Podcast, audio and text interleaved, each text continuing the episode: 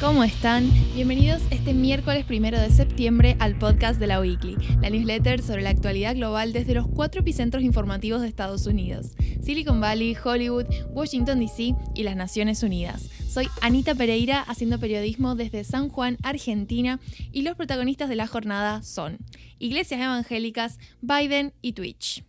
En primer lugar, vamos a hablar de El Reino, una serie argentina que Netflix estrenó hace un par de semanas, de tipo thriller político, que cuenta la historia de Emilio Vázquez Pena, un pastor evangélico de la Iglesia de la Luz que se presenta a la vicepresidencia de Argentina.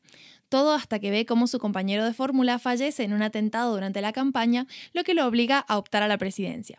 El Reino cuenta con las actuaciones de figuras como el chino Darín, Nancy Duplá, Diego Peretti, Peter Lanzani y Mercedes Morán. Desde su lanzamiento, la serie lidera el top 10 producciones más vistas de Netflix Argentina. La historia, que se desarrolla durante toda la etapa previa a las elecciones, pone de relieve el complejo entramado de juegos de poder vinculado a los funcionarios de alto rango, los intereses económicos, extranjeros, estratégicos y con un particular énfasis en esta ficción, religiosos. Sentíamos que este avance de la posverdad, esta tendencia de llevar un debate a lo irracional, a lo emocional, es una característica muy fuerte del siglo XXI, que de pronto han reaparecido las guerras y tensiones religiosas, dijeron sus creadores, el realizador Marcelo Piñeiro y la escritora Claudia Piñeiro, en una entrevista para Telam. Capítulo a capítulo, el espectador se adentra en una oscura maraña de secretos, extorsiones, corrupción, amenazas y crímenes que rodean a la familia del pastor y por ende a la Iglesia de la Luz. El estreno de la miniserie desató una gran polémica. Héctor Bonarrico, senador de la provincia de Mendoza y pastor evangélico, dijo al periódico Los Andes que la serie debería ser bajada de Netflix e instó a los fieles a desuscribirse de la plataforma. Bonarrico arremetió en particular contra la dramaturga Claudia Piñeiro, acusándola de ignorar por completo cómo trabaja la Iglesia evangélica y de un intencionado intento de estigmatización a los evangélicos. La Alianza Cristiana de Iglesias Evangélicas de la Argentina, ASIERA, también se hizo eco de la polémica mediante un comunicado que luego retiraron de circulación, aunque antes fue replicado por muchos portales religiosos. En el comunicado, Asira rescataba la labor profesional de los actores, pero responsabilizaba a los creadores de la serie de intentar imponer un conjunto de significados ideológicos a través de productos culturales. También acusaba a Piñeiro de querer crear en el imaginario popular la percepción de que quienes lideran esas comunidades religiosas solo tienen ambiciones de poder o de dinero, y destacaban la militancia feminista de la guionista durante el debate sobre la ley de interrupción voluntaria del embarazo, la IBE, que acabaría siendo aprobada. No es que la narradora lo hace por mero desconocimiento de dichas comunidades. Pareciera ser que el objetivo sería buscar destruir la trayectoria y el testimonio que con mucho esfuerzo han logrado alcanzar socialmente dichas iglesias a través de tantos años, a pesar de haber sido sistemáticamente discriminadas y sus fieles menospreciados y burlados, fue lo que denunciaba el comunicado.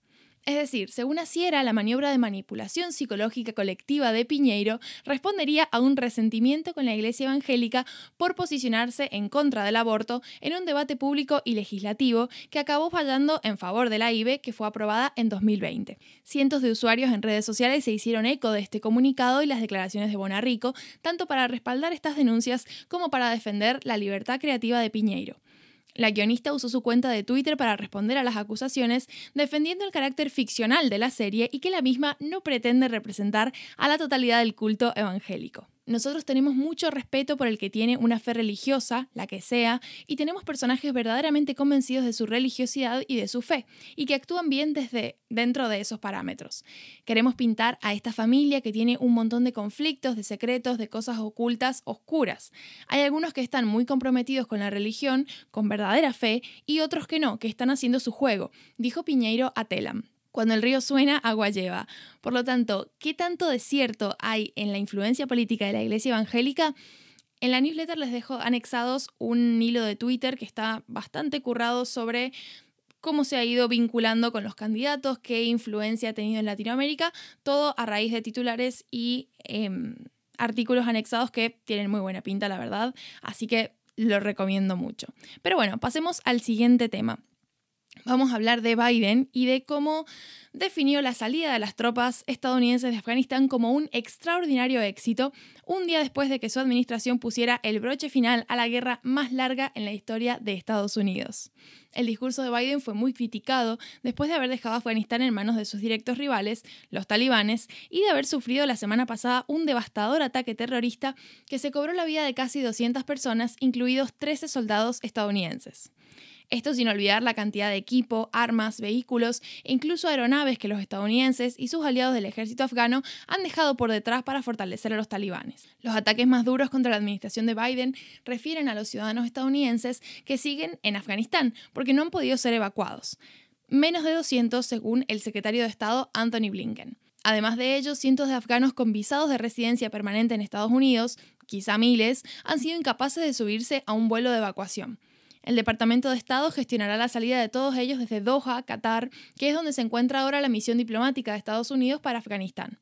Estados Unidos y otros 97 países llegaron a un acuerdo con los talibanes hace unos días para evacuar a ciudadanos de esas naciones y aliados civiles afganos más allá de la fecha límite puesta por la Casa Blanca para abandonar Afganistán, que es el 31 de agosto, es decir, ayer.